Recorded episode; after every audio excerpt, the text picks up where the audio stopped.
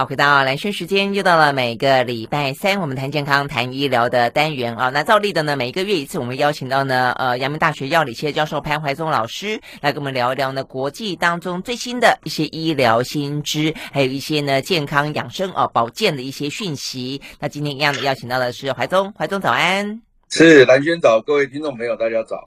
好，今天我呢，呃，虽然是一早起来啊，希望你不是正在吃早餐，哈哈，但是呢，就算吃早餐，我觉得也还 OK 啦啊，因为我们在谈的是，呃，属于从健康的角角度切入哦，所以当健康的角度呢切入的时候，不管是在谈，呃，便便啊、尿尿啊，好像都觉得呃稍微的比较呢，呃，可以接受了一点点啊。好啦，我们今天一开始就要聊一个，其实我记得是在我们节目里面啊。啊，呃，台湾都还没有很多这样的一个讨论之前，怀宗就在我们的节目里面特别讲到了我们的肠道的菌相，其实呢，相当程度的会影响到很多很多，不管是什么失智啦，不管是心血管啦、糖尿病啦，甚至精神疾病、忧郁等等。好，所以呢，还讲到说，因此，呃，要让自己的肠道能够健康，搞不好可以移植健康的人肠道像好菌相好的人的便便。哦，那个时候讲的呢是一个异体移植啊，但今天呢，怀宗跟我们讲的是这个世界呢，呃，在我们聊过那个话题之后呢，不断的往前进啊，现在呢已经讲到呢，呃，自己的便便是不是可以呢，把年轻的便便移植到年纪长了以后出了问题的自己的肠道里面呢？诶这个问题实在是太有意思了。好，所以怀宗这个是什么样的一个呃报道吗？对，当然是，当然是，因为在这个二零二二年的。六月三十号，嗯，也就是七月一号的呢，就是反正就七月份了哈，嗯。那么美国布莱根妇女医院，我经常提到这个名字，那个时候蓝娟特别问我说，这个妇女医院是不是呃特别的优秀啊？嗯嗯，它就是哈佛大学的附属医院啊，嗯，所以当然经常被提起。嗯，它是它专门研究跟女性有关的一些健疾病，是不是？说说是这样说啦，成立的时候是这样，但是它。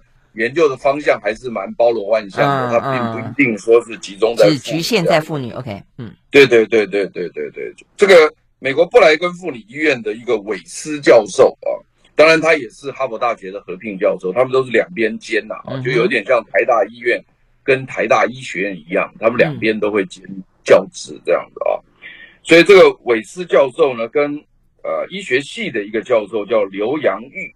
这个我我想可能是个华人，华人刘洋玉，哎，可能是华人。我查了这个这个三个字都还是从网络上他自己的网页拉下来，所以那个字是不会错的。刘洋玉，但英文也是刘洋玉，然后反正就是这样。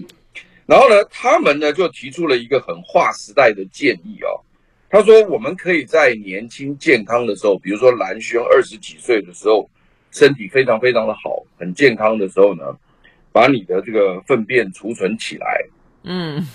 那么这个粪便储存当然不是原封不动的储存了啊，它会做一些简单的处理啊。它主要是要拿粪便里面的肠道菌的所有的所有的菌啊，嗯，它不是拿一种菌，它是把你的整组归周了啊，嗯，归周都保存起来就对了哈。那因为这整组呢，它就代表一个健康跟年轻啊，一个生态。因为我们如果啊，整个生态系、生态环境的意思，对不对？对对对，整个拿起来，哎，对，因为呃，整个生态系里面可能包含一千到一千五百种的不同细菌，甚至还有一些像是病毒等等的都在里面。嗯，然后呢，另外也也包含它的数目，比如说十兆、二十兆、三十兆，反正很多就对了。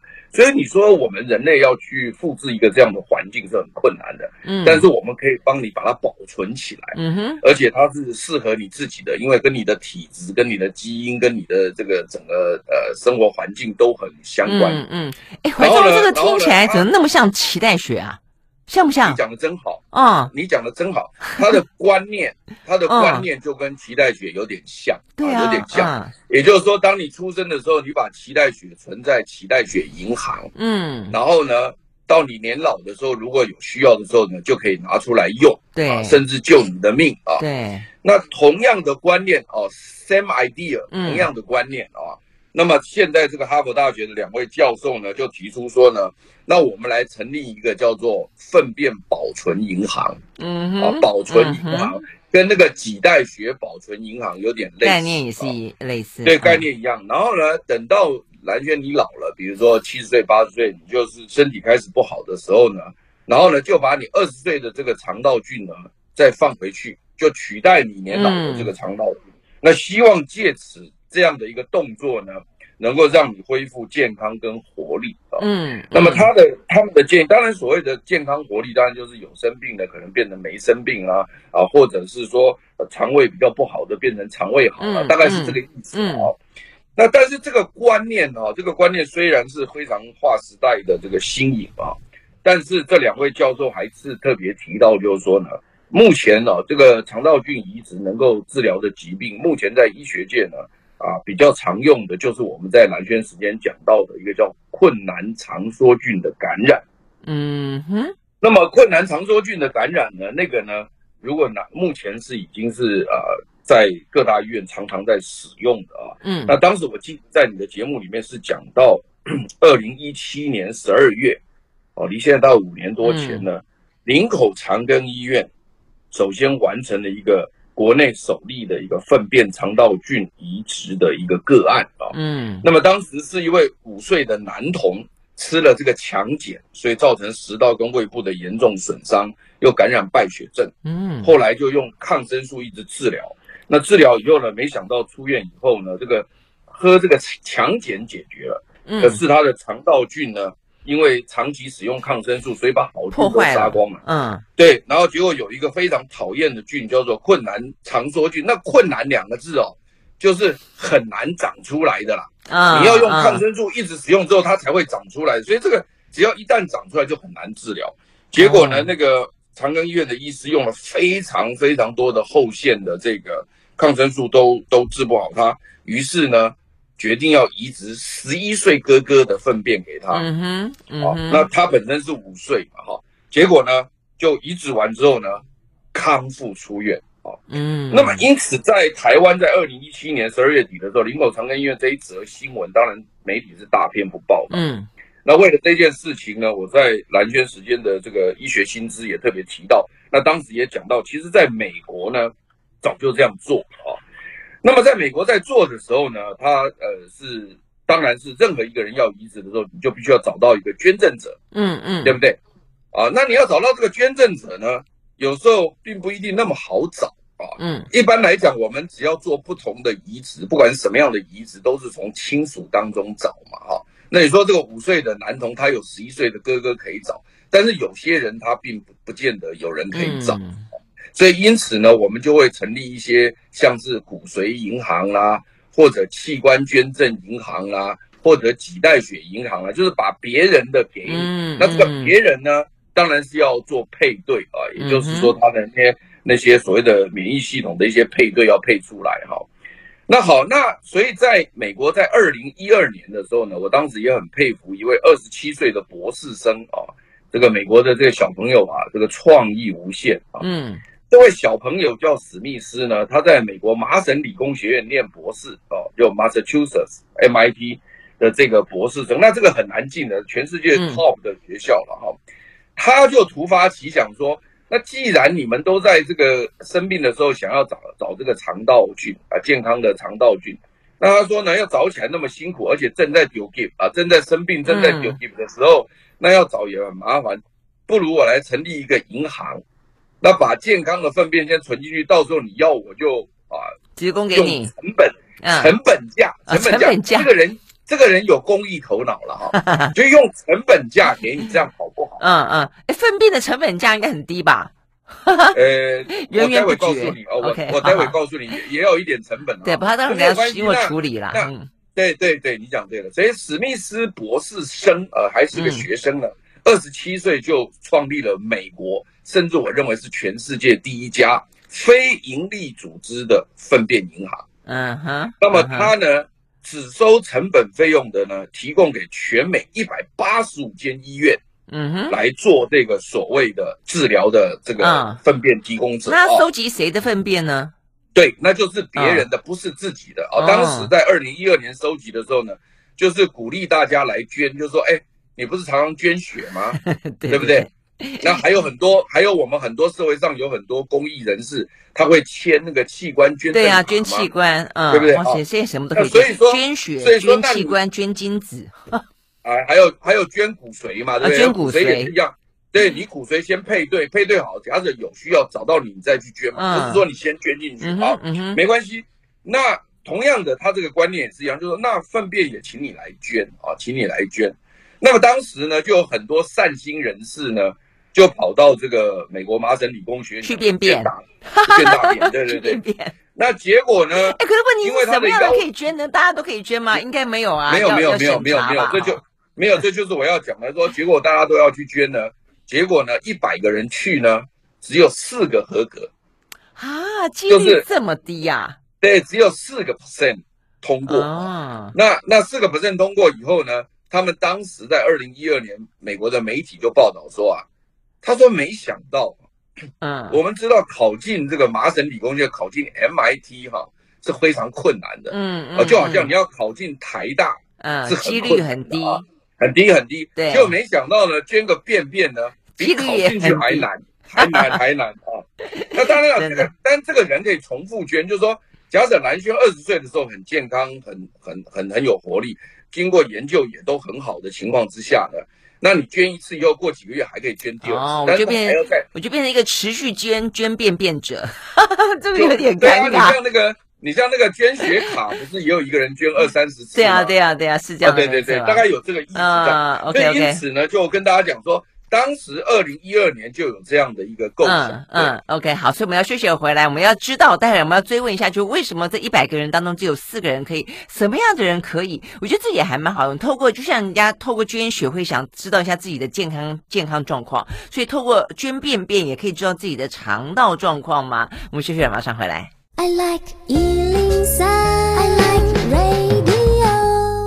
好，回到蓝轩时间，继续和线上邀请到的呢潘伟东老师啊来谈今天呢很有趣的话题哦。这个话题事实上，现在科技真的是越来越进步了哦，所以呢，呃，很多的疾病，呃，如果说能够透过自己啊这个年轻的时候，当然你可以不断的养生，让自己维持很好的状态。但是如果说呢，岁月难免催人老哦，你把自己年轻的时候的状东西呢，通通保留着，老的时候呢，可以稍微的用一用哦，换换自己的这个当初年轻的时候的。零件啊，连便便的肠道菌都可以。啊！但我们刚刚就讲到说呢，二零一二年啊，就开始呢，呃，这个麻省理工学院的一个博士生想到有这个点子，所以他等于是呃做了一个呃初期的一个。便便银行，但是呃，事实上就已经听到刚才怀宗讲到了，事实上不是所有的人都可以捐便便，所以呢，什么样的便便适合捐？这跟接下来我们要谈到的呃，这个目前最新的状况，哈佛大学的呃教授他们所做的这个研究上是是有关系的啊，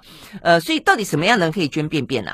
它有几个条件的规定，第一个就是你现在不能有任何疾病，嗯，不能有任何吗？因为因为对，因为现在是这样，就是说。我们现在科技进步到今天哦，有很多疾病的原因都匪夷所思的跟所谓的这个肠道菌连上关系。嗯，啊，比如说我举一个例子来讲，就是说像忧郁症，对，你想都没想到忧郁症会跟肠道菌有关系。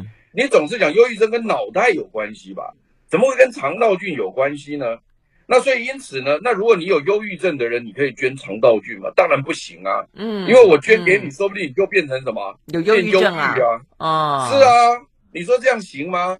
对不对？好，那我现在在讲啊，我在讲啊。你像比如说胖跟瘦，嗯，早期啊认为胖啊是因为你个人懒惰啊，这个个人啊，这个不能够你看，对，不太吃不太动啊。但是后来觉得这个是错误的，你不能这样讲。嗯。不能这样讲，因为呢，它有一大部分跟基因有关系。嗯嗯，也就是呢，有些人怎么吃都不胖，像兰轩，说不定他比我还爱吃。我是很爱吃，但是我还现在已经开始呃慢慢会胖了。对了，我只是举例子，不是真的是这样的。我的意思就是说，就是说，有的人可能他很苗条，很瘦，他并不是说他多能控制自己的嘴巴，而是他怎么吃都不胖。对，有些是体质嘛，哈，所谓的体质就是啊，对对，那就是跟基因有关系。那现在目前发现了好多种基因，比如说像致胖基因，嗯，或者也有所谓的苗条基因，嗯，这个都很有趣，有空都可以讲啊，嗯。那所以因此呢，现在肥胖显然跟呃肠道菌、致胖环境，哎，就是个人的饮食习惯、生活作息，这个跟致胖环境有关系。另外跟所谓的基因有关系，结果没想到 surprising 跟肠道菌有关系，而且有趣到什么程度呢？就是把双胞胎、双胞胎的姐妹啊，有这个例子，英国一对姐妹，我有看过这个报道。对对，双胞胎姐妹呢，那她们呢，没想到从出生以后呢，有一个就一直瘦，然后就一个就一直胖。嗯，那他们就不知道，这明明双胞胎姐妹基因都很像啊，那为什么一个就一直胖，一个就一直瘦呢？所以他们就找来了两组老鼠，都做无菌控管。那肠道菌呢，那个老鼠的。肠子里面的菌是零的时候呢，立刻就把这个姐妹的肠道菌移植给了两两组的老鼠，嗯哼，也就是胖双胞胎姐姐的这个肠道菌给了一组老鼠，然后瘦的双胞胎妹妹呢，肠道菌给了另外一组老鼠，然后喂的食物呢都控管，因为你一个老鼠吃什么，我们人类可以控管，嗯嗯，哎，所有的能量一样，所有的这个什么都一样，结果呢，胖的肠道菌那一组就是胖。瘦的肠道菌那一组就是瘦，好无奈哦！我听起来觉得好无奈哦。不是我跟你讲哦，这个东西哦，所以现在目前得出的结论，胖就是跟三种东西有关。嗯，一就是刚刚讲的，就是你的饮食习惯、生活作息等，这一定有关系。这一，二跟基因有关系，三跟肠道菌。嗯嗯。所以说不定哪一天哦，说不定，但是现在还没有这样做，就说不定哪一天呢，有个人很棒很棒很棒的，我们现在是做手术嘛，做胃部手术，真的，像有一位那个明星叫白云，你知道吗？嗯，我知道，嗯，啊，对啊，他就是本来很胖嘛，然后后来做了手术就瘦了，以后觉得移植一下便便就好，对对对。哎呀，对啦对啦，谢谢蓝轩。所以我的意思就是说，那这种东西，所以因此你刚刚讲说谁可以捐赠呢？很多疾病都不能捐，包括什么心脏血管疾病、糖尿病啦。或者你有免疫力的问题啦，或者你得过癌症啦，甚至你有什么病毒感染什么，那通通都得拿掉。哦，这个难怪一百个才四个。对，所有慢性病都得拿掉，通通的。你要现在虾米白拢没啦，然后他又希望你年轻啊，就是说他还限制一个年龄，他不老的他不要了，因为他认为老的他的那个肠道菌活力就下降了。所以为什么刚刚讲说要年轻时候？嗯嗯。所以当时二零一二年这个 MIT 成立这个全世界第一间这个粪便银行的时候，它的要求条件都非常严格。嗯嗯。OK。那那但是刚刚那个林狗长跟那个移植基本上找他哥哥的原因，是因为他们两个基因很相似，认为这样移植比较问题不大。嗯哼。所以因此呢，这一次哈佛大学的两位教授的想法就是说呢，好啦。既然你们讲这么多疾病跟它有关系啊，又再加上呢，现在这个粪便移植以目前这种情况来看起来，副作用并不是那么大。也就是说呢，简单讲，这个粪粪便移植呢，它的这个感觉上呢来讲还蛮安全的。嗯哼。所以他说呢，那如果这样的话呢，那是不是有可能我现在赶快存？因为为什么呢？因为你现在二十岁，三十年、四十年以后，你觉得说哇，赶快来存。来不及了，来不及了，所以还不如就提一个早期的观念，说他现在还这两位教授还不敢讲说，是不是说到你六十岁、七十岁的时候，他这个粪便就这么有用或这么伟大？但是呢，他说这个观念显然已经成型，还不如及早去做。嗯，所以因此这个观念提出来以后呢，当然就引起媒体界的大规模的报道，因为这个是很新的一个观念。嗯，那就像蓝轩刚刚请教的，就是说呢，哎。那到底有没有人去做呢？嗯，跟你讲，真的很好玩。六月三十号，哈佛大学才宣布有这样的观念，而且它是发表在一个非常有名的一个国际期刊啊，叫做《分子医学趋势》啊。它发表有，没想到新加坡隔没几天，七月中，现在才七月中啊。嗯哼，结果呢，新加坡就成立了这样的公司，开始收集就储存你的。健康时候的粪便哦，那么他对他他这家公司呢，他是两家公司互相投资，就是说呢，uh huh. 新加坡有一家公司就是几代血储存公司，就是刚刚完全讲真的。啊，对，那个叫做 Code Life，Code 就是几代血，嗯。啊，就脐带嘛，C O R D Code Life，就这一家几代血公司呢，其实做几代血储存已经做很久了，嗯、它是全亚洲最具规模的一家几代血储存公司。Oh, okay. 嗯，那我想大家可能脑袋里面只听到台湾，但是其实在世界上，东南亚在新加坡是全亚洲，嗯，这一家公司是算是很强的，叫 CoLab，所以当然他也很多钱。那另外他找了一家专门做肠道菌的公司，嗯哼，叫 Emily 啊。那 Emily 在新加坡也是非常强的一个肠道菌公司，所以他们两个讲好说呢，你丢一点钱，我丢一点钱，嗯、两个变成合资公司，嗯、一个是所谓的储存专家，嗯，保存专家。一个是肠道菌专家，所以就来做这个了。嗯嗯，OK，好，我们休息了再回来。所以呢，呃，听起来如果说知道了什么样的人可以捐这些便便，什么样状态底下可以捐这个便便，重点在于说，那它怎么储存呢？呃，是。干燥吗？我不知道，开玩笑的，就是说，但是呢，有脐带血呢，这个保存的经验了，我我想粪便应该不会比血难难储存吧？OK，所以休息回来再回来继续聊这个粪便怎么样储存，可以呢永保新鲜，让几十年后的自己还可以呢把它用上啊，让自己呢这个健康无虞。休息，马上回来。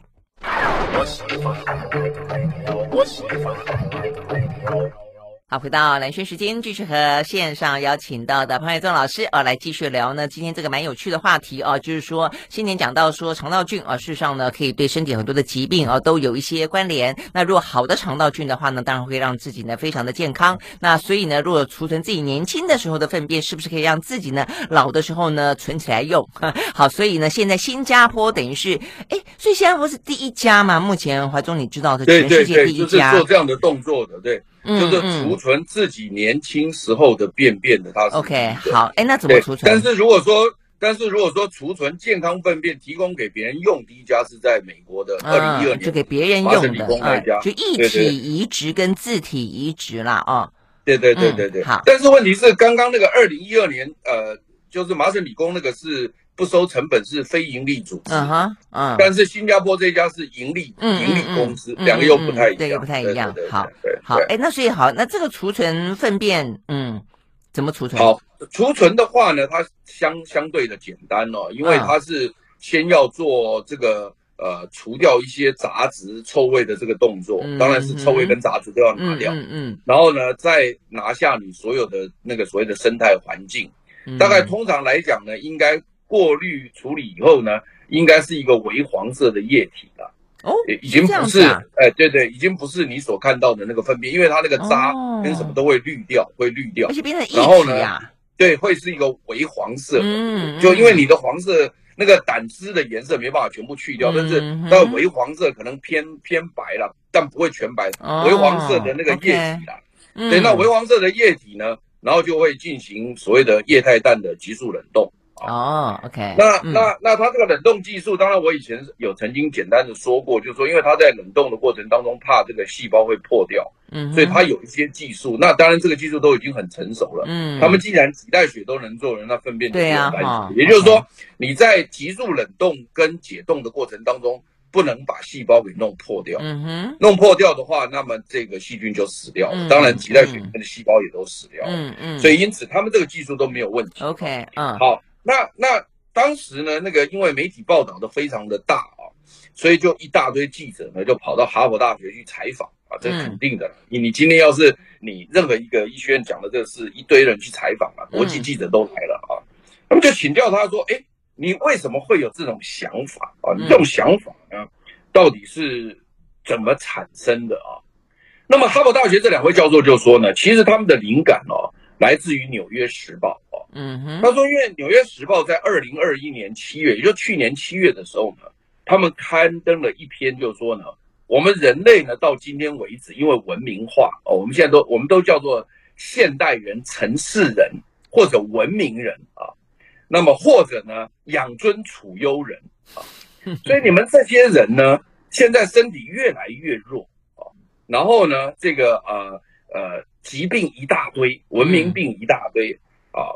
包括过敏啦、啊、什么的一大堆啊。嗯，他说你们这些就是呢，没有回到原始生活。嗯哼，比如说，你说那那几千年的那个原始人类，哪有你们这病这么多啊？人不健健康康的嘛，啊。那因此呢，他们也蛮早，他们的寿命不长啊。坦白说。那个时候是因为细菌感染、病毒感染嘛？那现在抗生素什么出来的？不来的，不来的。嗯。但是你现在人类弱是主要是你你这个养尊处优嘛，嗯，文明生活嘛，他们就《纽约时报》是这样讲的。了解。嗯。那《纽约时报》二零一七二零二一年七月是这样讲的，以后他就说，那不然干脆来这样子了，他说那既然肠道菌是可能会改变哈，他说那就把非洲土著民族就到非洲去，找那个原始生活的人哈，把他们原始生活的粪便移植给文明人，哎，说不定我们就跟那个非洲土人一样的强壮，活力四射，对活力四射哦。所以当时的这个二零二一年七月，《纽约时报》刊登这篇文章，他就说重新野化。你的肠道菌啊，野化野化那个野字啊，嗯，就是所谓的这个非洲土著原始生活的人叫野化肠道菌。嗯，那显然他的这个观念就是说，希望把你的肠道菌野化到原始，使你的身体也不过敏啊，不会过敏啦，啊，也不会忧郁啦，啊，也不会变胖啊，然后也变得很有活力。假设是这样，他当时二零二一年七月是这样写的。那两位哈佛大学教授说，他们看到这篇文章之后呢，他们得到一个灵感是说呢，如果你真的把那个非洲土著野化的肠道菌拿回来哈，他说说不定对人类会有很大的影响，嗯，因为我们现现在的生活环境跟我们现在身身上的体质哦，嗯，说不定没有办法去接受到那样子，哎，哎，对对对，南轩你讲的真好，你没有办法承受这个。所以，因此，两位哈佛大学教授就想说啊，买了麦阿内啦，做事不要那么极端啊，也不要那么不要那么原始。导导啊，来，我们哎，对对对，他说呢，所以因此呢，他就把二零二一年七月份《纽约时报》这篇文章的灵感呢，嗯，修改了一下，然后呢，刊登到国际期刊，就二零二零年六月三十号这篇国际期刊呢，他就把它改成说呢，让我们复兴人类的肠道菌。嗯哼，所以复兴的意思，复兴振兴，复兴中华，振兴中华，意思就是说呢，我不是去复兴别人，我复兴自己。嗯哼，复兴中华嘛，因为我们是中华民国嘛，复兴中华，振兴中华嘛，所以因此他就说呢，那不要了，不要把非洲土著的肠道菌拿来振兴我们，这太危险了。我们就把我们年轻时候的菌拿回来给我们年老的人，嗯，那这样就复兴振兴就好，嗯嗯。所以两个英文字不太一样，一个叫 rewilding 是野化的意思，嗯，另外是 rejuvenating 啊是振兴的意思，所以这两个英文字就差距很大。我们会把这个文章贴在这个我们中国的网站、南轩的网站上，所以这两个英文字其实就说明了。啊，这两个概念的不一样，嗯，所以因为毕竟毕竟从原呃非洲的原始部族进化到现在的呃我们的呃这个都市化的那个，那是几百几千年的事情，对不对？你一下子要回到几百几千年的的肠道菌的状况，还不如就回到几十年前的，可能相对来说安全一点点。对啊，而且、嗯、而且再加上你自己嘛，包括免疫系统啊什么的。虽然说目前我们呃看到，比如说哥哥把肠道菌传给弟弟。或者甚至有儿子把传道菌传给妈妈，嗯，目前看到的都没有什么特别的问题，嗯，但是你说今天科学界都是很小心的啦，对啊，所以他们有实验吗？非洲没有，非洲土著那个还没做啦，就没有人。我说现在自己的这个部分有自己的移植给自己的了吗？啊，因为以前都没有存呐，所以没办法做。你现在假设你现在留，我们也来不及啦。对对对，所以我的意思就是说，因为你都没有存嘛，你已经生病了，当然就没办法用。那如果说你现在，假如说新加坡现在存，对不对？那二十年后就会有新闻的。嗯，二十年后你就等着有新闻，或十年后可能会有新闻。真的哈，OK，好。所以呢，呃，什么时候我们台湾呢也有个这个粪便银行来存一下小朋友的便便？我们休息，马上回来。I like 好，回到兰萱时间，继续和线上邀请到的潘月宗老师啊来聊呢。今天这个非常有趣的话题，讲到是怎么样子维持自己的肠道健康哦。那一个的话呢，就是靠自己的粪便，呃，可以把保存下来，到时候呢，移植到年纪长了以后呢，可能不健康的自己身上了啊。所以我们刚刚讲到，这是一个方法。那当然，维持自己的呃这个肠道的健康是另外一种方法。所以最后这个方法，我们待会呢再来请教这个怀宗啊。所以先前讲到呢，目前呃哈佛的说法跟呃，新加坡的做法，台湾也有吗？对，台湾后来那个台北荣总也开了一个记者会啊，嗯，在二零二零年的时候，也就两年前啊，哦，所以更早，他等于是在对，等于是在那个二零一二年，就是麻省理工成立这个所谓的粪便银行之后的八年啊，那么台北荣总拨了钱啊，在肠胃科成立了一个呃实验室啊，嗯，那么这个实验室是做什么呢？就是制备这个。准备要移植的这个微菌丛，就是我刚刚讲的，就是说你把粪便拿来，然后经过过滤啦，然后变成那个微黄色的液体，然后这个就可以准备移植给这个病人啊。所以他们呃台北荣总就成立了台湾第一座叫做高规格生物安全等级第二级专用微菌制备实验室啊，这是我一字不漏的啊，把它念出来了。嗯。就说呢，它是一个制备实验室。也就是说呢，他拿到粪便之后呢，他可以透过这个实验室制备之后呢，就可以准备移植给病人了。制备什么？制作跟备份是这个意思吗？对对对，制备就是把它做出来。哦、就是说，我现在给你一坨便便，嗯、你不能把这个便便移植给病人嘛，对不对？嗯、你要经过。一系列的处理，嗯嗯，然后才能够给病人嘛，所以因此他们就是成立了这个制备实验室。但这个是属于一体，这个这个制备，这个制备呢，对对对，这个制备在英文应该叫 preparation，就就是把它准备出来。对对对，哎，那所以我也有一个好奇，怀中，那所以你刚刚讲说变成淡黄色液体之后，然后呢怎么移啊？是注射啊，还是？好，那个我我知道你肯定会问，我超级好奇，没关系啊。他他现在是这样做哈，就是。有一个病人，他肠道被坏菌感染，然后产生很痛苦的情况。嗯、那第一个动作就是先灌肠，嗯，把那个肠子先灌干净，就有点类似你在做大肠镜的那个动作。嗯，嗯，OK，先把它灌干净。所以肠子里面的粪便先把它灌干净，灌干净之后呢，还要用抗生素，就是口服抗生素，嗯、或甚或或者注射抗生素。把这个肠道菌也杀到一个程度，哇！所以呢，清干净就是了。对，清干净，对，先把大肠清干净，然后再用抗生素。那这样子的话呢，它大肠的这些，它本来这些细菌就会降到非常非常低的情况。嗯、哼我们不敢讲零，但是呢，至少很很低很低了。嗯。然后这时候呢，再把你自备的这个健康人的这个这个细菌从从肛门哦灌进去，有点类似灌肠那个样子，哦、灌进去。Okay 灌灌进去之后呢？那因为大厂里面是空的，嗯，所以这些新新的住民呢，就会在大厂里面定植下来。哦，就是到了一个处女地的感觉，重新对对对对，重新安家落户。对对对，所以其实它做起来并不那么困难，它并没有什么侵入性的动作，因为因为像你在灌肠前，就是你在做大肠镜前的两三天，不是都有那个。呃，饮食跟灌肠，我想你做过嘛？对对对，所以那个并不是太侵入性。嗯，然后当然了，你不用这个抗生素，当然在医生的这个监测下，应该也算是相对安全。那服用以后，然后再把它灌进去，通常是会成功的，但是也不是百分之百啦，但是成功率蛮高的。嗯，因为也有就是放上去之后没有定植成功，这个几率不高啊，几率几率很低啦。嗯嗯，所以所以因此呢，所以因此呢。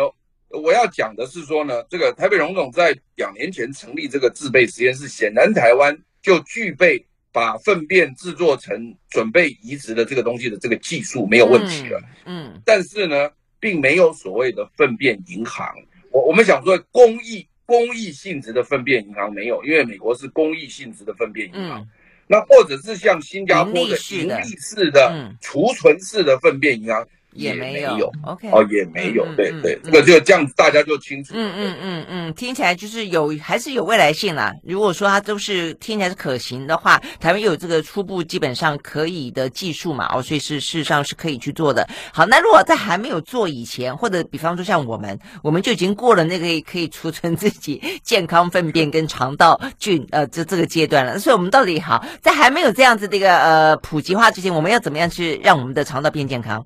这非常实用。我跟你讲哈，现在如果说你的肠道菌是很坏的话，哈，嗯，那你想要把它变成好的话呢？现在大概有四种方法，嗯，可以做。OK，那这四种方法到底好或坏？待会我们蓝轩可以问啊。嗯哼，那如果回答不周全的，到时候文章会提供啊。嗯，我知道时间已经很赶了。嗯嗯，那么呃。呃，四个方法，第一个就是我刚刚所提到的粪便移植，这是一个非常快速的方法。对，很快。但是粪便移植虽然很快吗？怀忠，就是照理说，移植进去之后，移植下去大概一两个礼拜以内就立刻就，如果它长起来的话，那很快哦，那很快。嗯，对。但是但是重点是，现在目前这个这样的一个粪便移植虽然相对安全，可是它还是一个医疗行为。嗯，所以你你的行为都要经过卫福部同意，也就是说。基本上来讲，现在只核准的所谓的困难肠周菌感染这样的动作。你其他要这样做，哦、可能你说啊，因为我太胖了，我想移植一下来自己变瘦，未必可以。哦、不行啊，那个、嗯、那个你要医生执行，同时你要卫福部同意啊。嗯嗯，嗯，嗯。那这个东西就是，所以呃，所以粪便移植虽然快又有效，相对又安全，但是你要做这个事情，不论是法规，不论是这个所谓的卫福部的核准，你都要通过，你不是随随便便都能做的啊。这第一个我要强调的啊。那第二个方法呢，就是所谓的吞这个呃所谓的粪便胶囊。嗯。在美国已经有粪便制药公司哦，那么我们台湾的医生还有去参访过，呃，当时台北荣总肠胃科医师还到美国去参访这间药厂啊，嗯，那么他们就是也是要做一些处理，然后放到胶囊里面去让你吞，这是这是第二种，第二种，嗯，但是这个听起来有点怪怪的，不过当然应该应该都是经过这个合格检验的，这听起来怪怪的。对对对，那但 这个东西它还是要经过那个所谓的那个药政处的同意。对，因为一个一个是可能是需要那个医政处的同意要移植，嗯，另外一个是药政处的同意，嗯，那个那个胶囊，这这个都非常难啊，嗯。那美国有这个公司哦，有这个制药公司啊，哦。那英国英国也有这个制药公司，而且在做临床了，嗯，在做临床试验。OK，好。然后第三个就是吃益生菌产品啊，当然，你像现在目前广告里面一大堆益生菌产品。所以我就跟你讲说，我这没有空讲清楚了。那益生菌呢是第三个，嗯，第四个是呢，从饮食，从饮食可以改变肠道菌，嗯，饮食。所以简单做四种方法，就是粪便移植，吞粪便胶囊，然后呢，这个呃，吞益生菌产品，再来就是饮食习惯改变，好。这四个方法你可以尝试的改变。Okay, 饮食你很快的说一下，到底饮食怎么样的是有益于这个益生菌的健康生长？饮食一定是所谓的少荤多素哦，然后呢，就是全谷类的食物啊，原因是因为我们需要膳食纤维，那膳食纤维主要是益生菌的食物，如果有这个食物呢，益生菌才会长得好，在肠道菌的这个益菌才会长得好啊。如果说呢，你今天不给它食物，就算你推一大堆益生菌的产品进去之后，也都稀飘飘死掉了，也都没有用。嗯。所以因此呢，我们膳食纤维一定要吃够。而根据卫福部的统计，我们台湾人吃不到卫福部规定的一半。所以因此呢，我建议大家膳食纤维一定要吃够。而膳食纤维主要的来源，除了蔬菜水果之外，其实大部分来自于全谷类。OK，一定要吃全谷类。对。嗯哼。OK，好。非常谢谢怀中给我们这么丰富的呃这个新知，以及生活当中非常实用的呢呃这个饮食啊、呃、这个 作息的改变。OK，谢谢喽，谢谢。好，有一天我们就要吞这个呃这个粪便胶囊了。OK，好，拜拜。